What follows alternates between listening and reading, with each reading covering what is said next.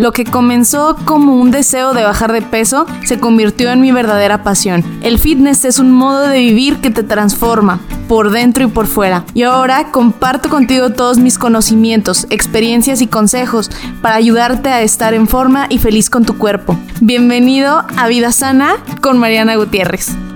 ¿Qué todos? ¿Qué onda? ¿Cómo, ¿Cómo se siente mi gente hermosa, preciosa que escucha Vida Sana? La gente que escucha Vida Sana es la gente más bonita de todo este universo. Entonces estoy muy contenta de recibir a gente tan preciosa aquí en, una vez más en esta plataforma. Estoy, estoy pensando porque en, el, yo ya estoy súper confundida y a lo mejor tú también lo estás, porque ahora que vamos al súper ya vemos sellos negros en todos lados ya no sabemos qué comer, ya no sabemos qué comer, o seguimos comiendo lo mismo pero con más culpa. O sea, muy probablemente esto te esté pasando, porque lo que las barritas integrales que antes creías que eran sanas, ahora las ves con un sello que dice exceso de calorías y exceso de azúcares.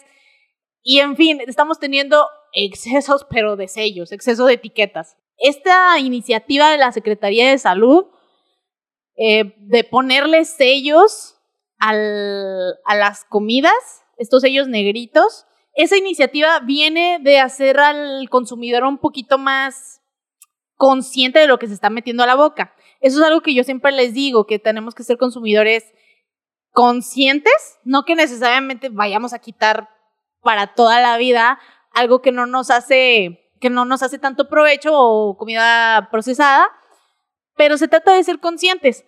Pero yo creo que estos sellos de la Secretaría de Salud, en lugar de venirnos a ser más conscientes de lo que tenemos que hacer, nos hicieron, nos, nos vinieron a hacer, a, regar todo el tepache, a confundirnos, o sea, ya no sabes qué, qué, qué demonios comer, y luego ves empaques que dicen en su mercadotecnia dice 90 calorías por, o sea, no sé, por, por barrita o por galleta, y luego te salió el sello negro de exceso de, de, calorías, entonces dices, entonces 90 calorías es mucho, entonces qué pedo, entonces ya no sé qué hacer, qué como. Ya, esto ya fue demasiado lejos, y por, todo, por toda esta confusión y maraña mental que se me estaba haciendo, decidí compartirles este podcast en el cual vamos, les voy a enseñar cómo puedan leer las etiquetas y la nutrición, la información nutrimental y pueden entender el porqué de estos sellitos al final de cuentas. Entonces, porque muchas veces cuando leíamos, si de por sí, antes con las etiquetas normales no entendíamos ni más, y ahora que tenemos etiquetas y sellos, pues está peor. Pero es muy fácil, una vez que entiendes algunos, algunos conceptos básicos, tú puedes hacerte un experto y no, no, importa qué, qué sellos tenga o qué mercadotecnia te pongan, tú puedes ser un consumidor consciente de lo que estás haciendo y no, hay tan, y no va a haber tanto problema. Porque también, yo lo sé, antes de los sellos, a lo mejor ahorita tienes los sellos y a lo mejor algunas cosas ya era muy obvio que no te las tenías que comer. Pero veíamos las etiquetas nutrimentales. Mi mamá es una persona que cuando vamos al súper me da la caja y me dice, ten Mariana, léele, para que me digas si, si lo compro o no. Y yo pues, nada más la volteaba a ver y le intentaba como explicar, pero pues no quería, pues, ella no quería aprender, ella quería que yo le dijera. Pero es más, creo que es mejor si tú solito sabes cómo hacer todo eso en lugar de estarle mandando mensajes a tu amiga la vegana para que te diga si lo consumes o no para que te diga que si, si el cereal es vegano o no. Entonces, es, es muy fácil leer las etiquetas. ¿Cómo? Y para que, y eso te va a ayudar a muchas cosas, ya, que no te vendan gato por liebre. Porque si ves listas de ingredientes, también puedes encontrarte con nombres que no sabes ni qué, ni qué demonios es. Y se puede hacer más complicado. Y por eso también, por ejemplo, personas como mi mamá no se quieren animar a aprender esto. Pero ustedes, como ya les había dicho en un inicio, ustedes son personas bien bonitas, bien, bien inteligentes, entonces yo sé que por eso están escuchando este podcast. ¿En qué me debo de fijar cuando estoy leyendo las etiquetas o una información nutrimental? Hay ocho puntos muy importantes que tú deberías de estar revisando de las etiquetas para saber si lo compras o no lo compras, aparte del precio, obviamente. La primera tiene que ver con el número de raciones por empaque o por porción. ¿Qué es esto de, número de raciones por empaque? Por ejemplo, o, por ración, por ejemplo, unas, unas galletas este, X, unas galletas Oreo, por ejemplo. Usualmente la porción que te mide en la parte de atrás es de dos galletas. Entonces a lo mejor te sale de que 120 calorías por porción. Y tú decías, ah, no, chingón, pues son 120 calorías, no es tanto. Pero luego veías de que porciones por empaque, 6. Entonces tú tienes que multiplicar todos los valores que te vengan en la tabla de, de la parte de atrás por 6. Entonces, en, en ese ejemplo de 120 calorías por porción, si lo multiplicas de que por 6, pues son 720, que ya se hace mucho, considerando que eso es más de una comida bien servida. Entonces, bien importante que te fijes en el número de raciones por empaque, porque también muchas, y, o el número de, y la, o bien, por ejemplo, en el caso de los cereales, la porción de la mayoría de los cereales de caja es de entre 30 y 40 gramos. Es raro que haya cereales de 40, cuya porción sugerida sea de 40 gramos. Pero para que me entiendas cuánto es 30 gramos de, por ejemplo, de Fruit Loops, pues si pones, yo creo que si agarras una que te gusta, si agarras eh, tu iPhone y le pones cerealitos por encima, obviamente también si, es un iPhone pues, de los nuevos que está un poquito más grandecito, si lo pones así un, un Fruit, Loop, Fruit Loops así por encimita, más o menos todavía te sobraría pantalla para para poder, para que tú midieras la cantidad de cereal que tuvieras. Es alrededor de un cuarto de taza. O sea, dimensiona un cuarto de taza de, la neta, yo no me, yo cuando como cereal, yo no me como un cuarto de taza. Yo no, yo no sé tú, pero yo no me lo como. Por eso yo procuro mejor ni comprarlos porque me voy a querer comer, o sea, todo un bowl gigante de, de esto. Y luego ves que el, entonces te, te, echas una caja de cereal en tres patadas, en cuatro, en cuatro desayunos, y pues realmente no te estás comiendo la porción que, que te indica, que te indica la, la, etiqueta. Entonces, eso es bien importante para que tú tengas, con, para que seas consciente de la información real que estás viendo en el empaque. Entonces, ese es el número uno. Número dos, que va muy relacionado al primero, es el número de calorías que tú puedas, que, esté en esa ración o en, o en, el empaque. No te puedo decir, y esto es lo que una de las cosas que me frustra de los sellos de la Secretaría de Salud, porque los sellos de la Secretaría de Salud están hechos eh, o se miden en, en 100 gramos del producto. O sea, para que, digamos, para que una manzana le pongan el sello de alto en calorías o no se lo pongan, van a medir 100, el contenido calórico de 100 gramos de manzana y a partir de eso, si excede las 250 calorías, pues van a, van a marcarse como alto, porque en 100 gramos tienen más de, de, de 250 calorías. Ahora, esto sirve y no sirve a la vez. ¿Por qué? Porque hay cosas que por su naturaleza van a tener más calorías. Por ejemplo, en el caso, digamos que te estás comprando una barra de proteína que trae 20 gramos. En 20 gramos, recordemos que las proteínas tienen 4 calorías por gramo, entonces en 20 gramos de proteína tú tienes 80 calorías. Y si esa barra además trae eh, fibra y trae otras cosas, pues es muy, o trae más proteína o X, pues muy probable que vayas a tener un exceso de calorías, pero de otras cosas. Si se, no sé si, se entiende, si me doy a entender lo que estoy tratando de decir, pero hay cosas, alimentos que por su naturaleza van a tener más, más calorías. Por ejemplo, si tú te compras un, un bote de, de nueces, pues la, las nueces son alimentos de origen natural, que nos dan aceites insaturados, que incluso que pueden traer omega 3, eh, todo, o sea, todos los beneficios que ya sabemos de, las grasas buenas, ¿no? pero la grasa es más densamente calórica que el carbohidrato o la grasa. Digo que la, perdón, que la proteína o el carbohidrato. Entonces, obviamente por la naturaleza del alimento va a traer más calorías.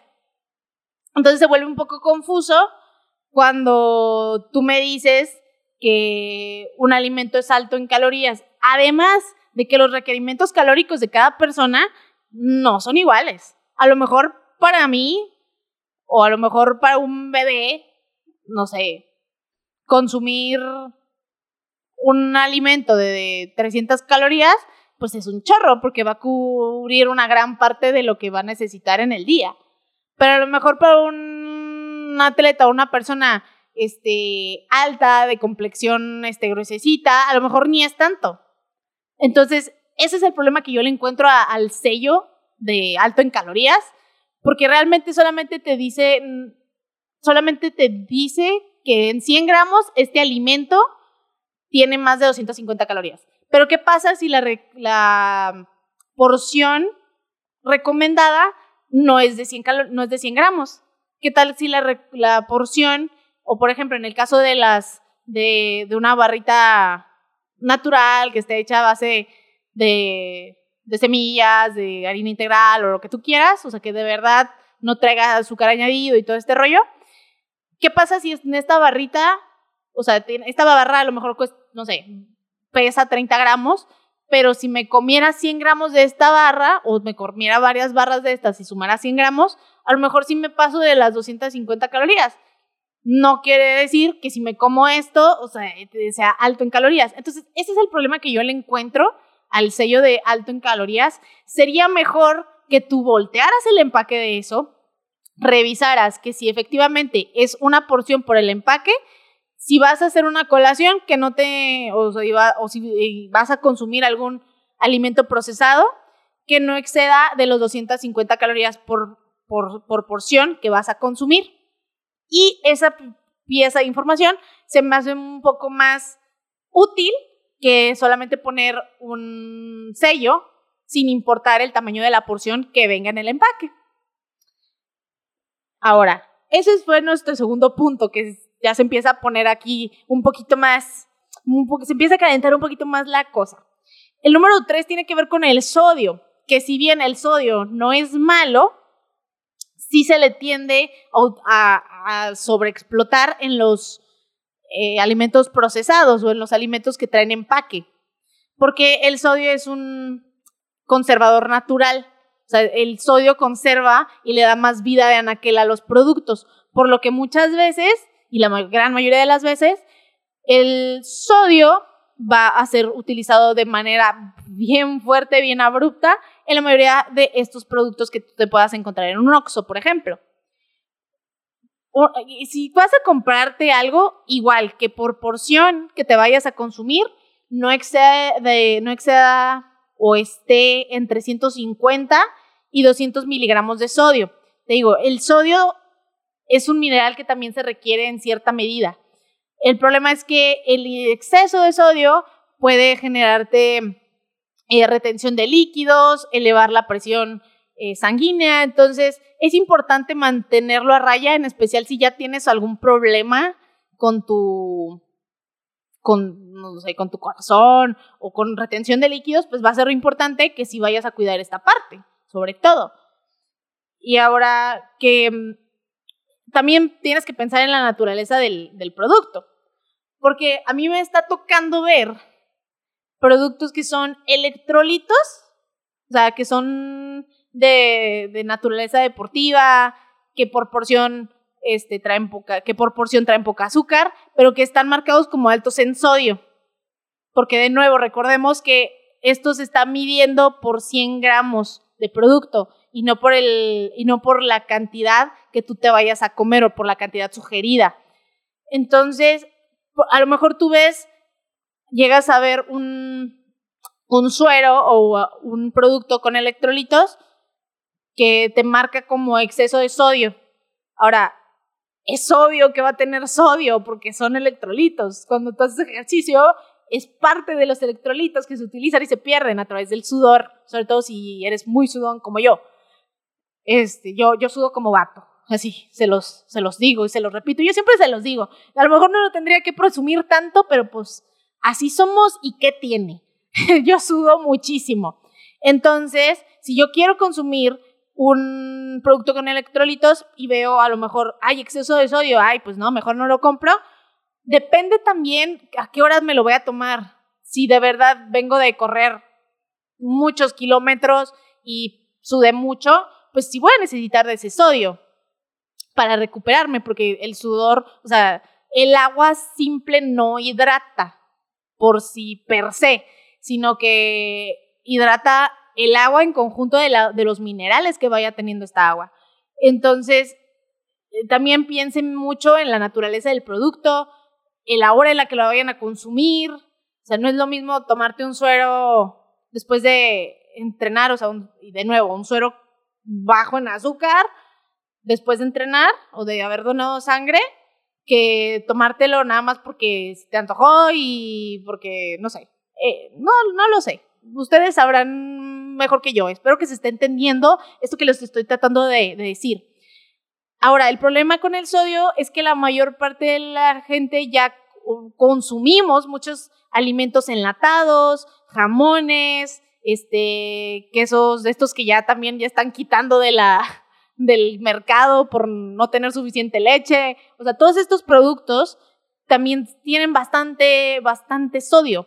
Entonces, si los estamos consumiendo de diario y aparte a la comida le echamos sal sin, o sea, nada más porque quise y ni siquiera la he probado, pues eso obviamente te va a empezar a dar un exceso de sodio, vas a empezar a retener líquidos, tu presión arterial también se va a ver afectada. Entonces, mi recomendación con la cuestión del sodio, aparte de fijarte en lo que los que por porción de alimento empaquetado que vayas a consumir tenga entre 150 y 200 miligramos de sodio, pues además de eso, que pudieras cocinar más en tu casa para que no hubiera ese exceso de, de sales, de sodio, y que pudieras también o sea, es que eh, con eso, es que con eso resuelves tantas cosas, cocinando, o sea, cocinar resuelve tantas cosas porque realmente tú eres el que está viendo cómo se está preparando. No tienes que preocuparte realmente. Si tú cocinas la mayor parte de tus comidas y casi no consumes alimentos procesados, no tienes mucho de qué preocuparte cuando se trata de alimentos empaquetados, ni de sodio. El siguiente punto tiene que ver con las grasas saturadas como lo vimos en el podcast de, de las grasas, que si no han escuchado, he estado mencionando muchos podcasts que ya hice. Por eso es que hice esos podcasts primero, para que ustedes tuvieran las bases y de ahí pudiéramos avanzar a temas un poquito más complicados. Las grasas saturadas, recapitulando un poquito de, de ese podcast de que hice sobre las grasas, eh, las grasas saturadas son aquellas que son las más aterogénicas, o sea, que son las que de manera especial suelen causar mayor problema con tus arterias y, y sistema cardiovascular.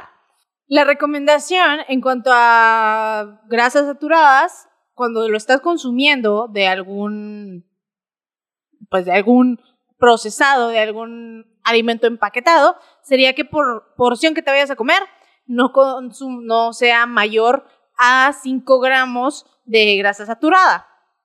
Y idealmente, por ejemplo, si, y es bien importante cuidar eso, o sea, la cuestión de las grasas saturadas, porque, y en general de las grasas, porque como ya sabemos, la grasa en poquita cantidad nos aporta muchas calorías. Ahora, esto no quiere decir que sea malo o sea, también por eso puede ser muy confuso ver sellos negros que digan que es alto en grasa. Lo bueno, del, lo bueno y lo malo del sello es que solamente está contemplando la grasa saturada.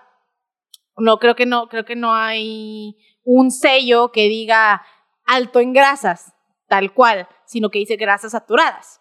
Pero, por ejemplo, si tú te comes 30 gramos de almendra, de cacahuate o de lo que tú quieras, va a traer eh, pues más de 15 gramos de grasa. Y no quiere decir que esa grasa sea mala, simplemente que y va a traer también por ende, va a traer más calorías. Eso no quiere decir que son calorías, bueno, digamos, entre comillas, malas, porque tampoco hay calorías buenas ni malas, solamente calorías o alimentos que son más densamente nutritivos o que te convienen más que otros. Entonces, en este sentido, eh, hay que ponerse bien pilas de dónde viene esa grasa saturada. Porque puede, bien puede ser una grasa no hidrogenada, que como ya les había mencionado en el episodio de las grasas, las grasas hidrogenadas son aceites que antes no estaban saturadas, se les agrega hidrógeno para que se pueda solidificar y lo que nos muestra la evidencia y la mayor parte de la información disponible para, el público es que si hay algo de lo que todo el mundo está seguro, es que, de las, que las grasas eh, hidrogenadas o grasas trans son de las peores que puedes consumir y son van dentro de la bolsa de grasas saturadas.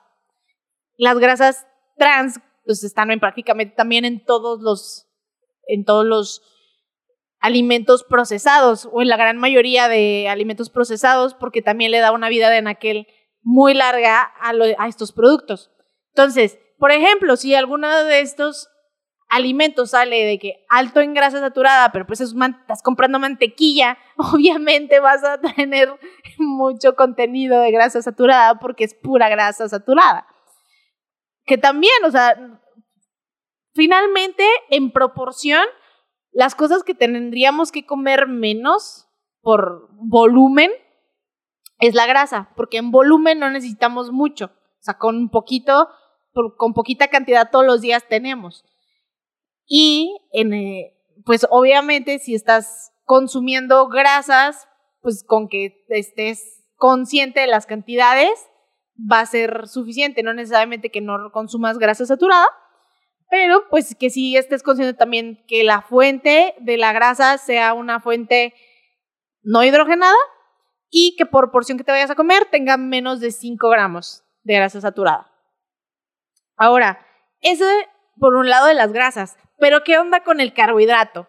Y ya los preparé súper bien para esta parte porque el podcast pasado hablamos del azúcar, que espero, que espero ya se hayan recuperado del choque diabético de los días de Halloween, ya espero que eso ya se les haya pasado. Y esta parte de los carbohidratos es súper interesante, porque cada vez hay más, cada vez hacen más larga la lista o el desglose de los carbohidratos en las etiquetas, pero en general tú tienes que fijarte, o de, a, a grosso modo tú te tendrías que fijar en dos o bueno, vamos a decir que en tres cosas cuando se trata de carbohidratos en una etiqueta. Una, la cantidad de azúcar, evidentemente, la cantidad de azúcar que tenga un alimento empaquetado. Asegúrate que por porción tenga menos de un dígito de azúcar. Que tenga menos de cinco, que tuviera menos de 5 gramos de azúcar sería lo óptimo, por porción que te vayas a comer. Pero seamos realistas, la mayor parte de los productos pues no son así. Entonces, en ese caso, asegúrate que los productos que tú compres con azúcar añadido eh, tengan menos de, o simplemente de azúcar natural, tengan menos de un dígito de azúcar por porción que te vayas a comer. Esto quiere decir de 9 para abajo. Si ya, tiene, si ya aumenta 9 gramos de azúcar, muy probablemente no te conviene comprar ese producto, esas galletas, ese lo que sea.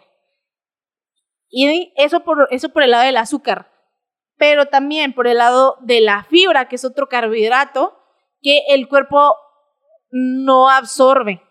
La fibra, la función de la fibra básicamente es sacar todo, ayudar a, digamos, movilizar todo lo que haya en el, en el, en el eh, intestino grueso y eso sale prácticamente, sale prácticamente como entró.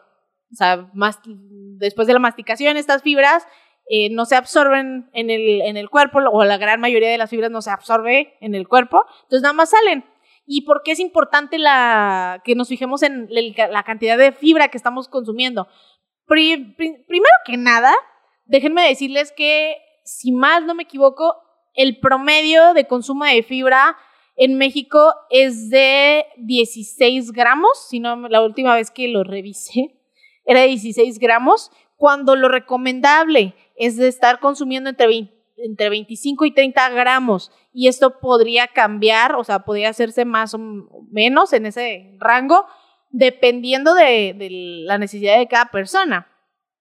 Ahora, este, eso, la fibra es importante en este tipo de productos, en especial los que tienen azúcar añadida, porque la fibra actúa algo así como un policía del azúcar, que como que lo detiene poquito para que la absorción sea más lenta. Esto ya se los he explicado chorrocientas mil veces, pero aún así me gusta recalcarlo. La fibra es súper importante para, poder utilizar de manera adecuada la energía o este carbohidrato que estamos recibiendo de, de los alimentos. Entonces, este, esta fibra actúa como un policía del azúcar que no deja que suba tan rápido la insulina, que la absorción sea más lenta y por ende también tienes energía sostenida por un poquito más de tiempo. Lo ideal sería que si tú vas a consumir un alimento empaquetado, tuviera por lo menos 3 gramos de fibra y si tiene 5 o hasta 10 gramos de fibra, pues está súper bien. Si estás consumiendo alimentos o si los productos que tú consumes, por ejemplo, un pan, que es el primer ingrediente sea la harina integral, si el primer ingrediente de este pan es harina integral, pues lo más seguro es que vaya a ser pues rico en fibra. Que, ojo, que de este mismo ejemplo del pan me voy a ir para, para otros, para los siguientes puntos. Pero sí, en general, que tú, el alimento que te vayas a consumir, por porción que te vayas a comer, tenga al menos 3 gramos y hasta 5 gramos, que sería lo más óptimo que tuviera 5 gramos de fibra por porción que te vayas a comer. Ahora, también hablando de, hace rato estaba pensando así como que en porcentajes, de cuánta, cuánto es el porcentaje de las grasas y todo esto. Eh, hablando de la dieta y en las etiquetas solemos ver después de, los gramajes, no sé, 5 gramos de, no sé, 10 gramos de carbohidrato y lo te vas hasta la esquina y ves un numerito que está en porcentaje. Ese porcentaje son los porcentajes, el siguiente punto, son los porcentajes de valores diarios. ¿Qué es esto? Que eh, hay ciertos parámetros ya establecidos para una dieta estándar de 2.000 calorías. Y lo, que nos indica al final estos, estos porcentajes que vienen hasta la esquina derecha es que esa cantidad sería el porcentaje que cumpliría de tu requerimiento en un día si, tu, si la dieta, o sea, si, si es una, en una dieta de 2.000 calorías. Ahora, yo veo esto un poquito más eh, complicado porque no todo mundo consume 2.000 calorías. En mi caso, mis este, calorías de mantenimiento están mm, aproximadamente en 1900 y garrita. O sea, 2000 para mí ya, tomando en cuenta mi actividad, este estilo de vida y absolutamente todo. Ah, para mí 2000 calorías ya es un exceso. Entonces, si yo veo eh, que en una caja dice no sé, que esto me aporta el 5% de las calorías que yo necesito en un día, pues a lo mejor para mí no es un 5%.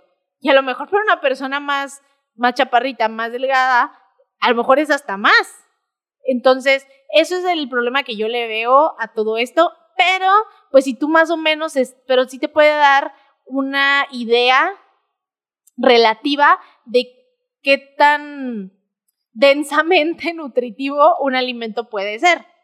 Por ejemplo, si hay algún alimento, algún cereal fortificado, alguna leche fortificada que te dice que trae, no sé, un 20% del calcio que necesitas, pues a lo mejor pues sí, es algo bueno, porque además de que el calcio es algo que muchas personas están dejando de consumir suficiente porque ya pues, muchas personas no les caen los lácteos y muchas, muchas razones que podría darles, eh, pues el saber que, este, este porcentaje pues podría ser un poco de utilidad, pero pues no, no es tan práctico, pero es parte de la etiqueta y está ahí para darnos esta idea general de, de qué estamos consumiendo. Ahora, el siguiente punto, que son las proteínas. Esa parte es súper importante porque, eh, bueno, usualmente si hablamos de algo que es un suplemento o algo así, pues evidentemente muchísimas veces va a traer más proteína de la, este, de la que encontraríamos en un alimento, entre comillas, normal. Pero también si tú estás consumiendo o estás comprando alimentos y productos que son a base de semillas, de alimentos naturales, la mayor parte del tiempo pues también va a tener un aporte rico en proteína porque esa es la, en la naturaleza, es como se encuentran. No encontramos alimentos aislados. Ya nosotros al procesar el azúcar, al procesar los aceites, al procesar los alimentos, es como es cuando encontramos alimentos aislados y es cuando es cuando podemos llegar a tener un exceso, sobre todo en grasas y, y azúcares, que es lo son los excesos más comunes de la comida. Entonces, si tú estás consumiendo alimentos que son, de, como te decía, de granos integrales, hay semillas que tienen oleaginosas y frutos secos, la mayor parte del tiempo también te van a aportar una buena cantidad de proteínas. Ahora, no te puedo decir cuánta proteína debe de tener un, un alimento que tú compres, porque va a depender de para qué lo quieres. O sea, si lo quieres para una colación, por ejemplo, ahorita mis colaciones tienen como 15, 12 gramos de, proteína en mis colaciones, pues, o sea, si tiene entre 15 y 20 gramos de proteína un alimento, para mí está genial. Y en general, para la mayoría de la, población sana, entre 15 y 20 gramos de proteína eh, por ingesta o en una colación podría ser muy bueno. Tampoco se trata de, de, exagerar cuando se trata de la proteína, pero sí buscar que, que tengan que si no, que si no es un alimento que sea, que sea natural y con todas estas características de las que te estaba hablando, pues que por lo menos sí tenga un buen contenido tanto de fibra como de proteínas, porque esos son cosas, son sustancias, son nutrimentos que nos ayudan a hacer, a mantenernos saciados por más tiempo. Eso nos evita que andemos picando más cosas a lo largo del día y pues en general nos daba más saciedad y pues es una, un buen aporte nutricional para, para nuestra dieta en general. Y el último punto de toda esta lista tiene que ver con algo fundamental que veníamos que venía mencionando hace un ratito, que son la lista de ingredientes en un en una etiqueta. Desgraciadamente, esa parte es la que viene más en letras chiquitas y a veces la lista es tan larga que realmente prefieres nada más agarrar el primer cereal que ves y echarlo al, carrito del súper. ¿Por qué es importante checar la lista de, de ingredientes? Porque, amigos míos, la lista de ingredientes viene por ley, bien acomodada en el orden del peso. Por ejemplo, si tú compras un pan, usualmente el primer ingrediente va a ser harina.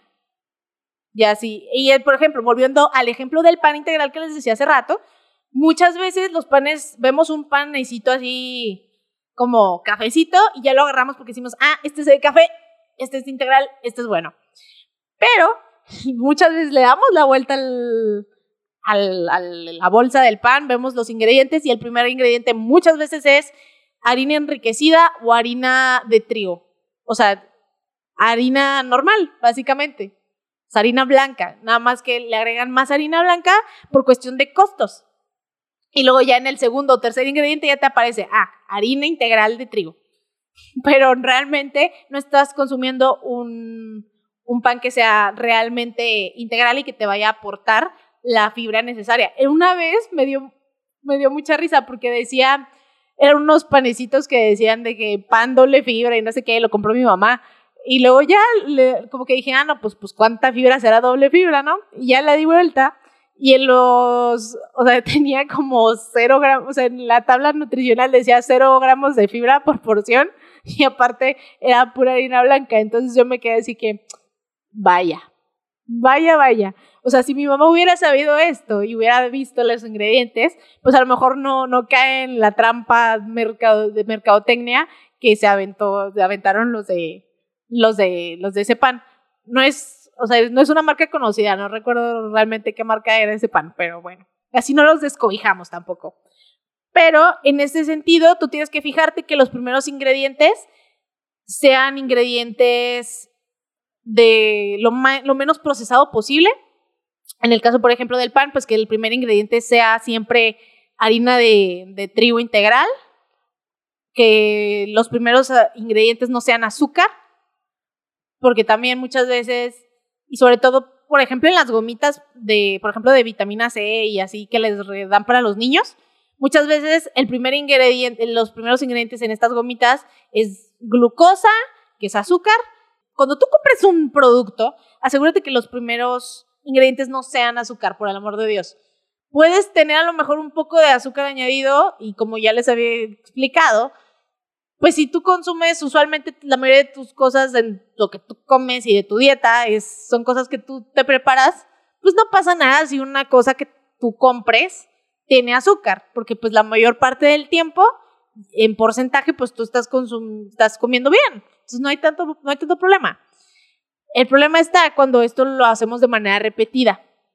Entonces, en ese si tú eres una persona práctica, como yo, yo soy súper práctica, o sea, yo, si, yo me voy mucho por la practicidad y si yo me tengo que comer una u otra cosa y, o sea, muchas veces me gana la practicidad y yo estoy segura que a ti también, porque vivimos en la mayoría de la gente, tenemos un estilo de vida súper movido, no, o sea, nunca estamos, salimos en la mañana de, de la casa y regresamos hasta en la noche y así no la pasamos, entonces la practicidad es algo muy, muy importante. Entonces, si también lo es para ti, es para esto sirve saber que tienen los alimentos empaquetados, porque yo sé que tarde que temprano vas a tener que consumir algún paquet, algún producto empaquetado.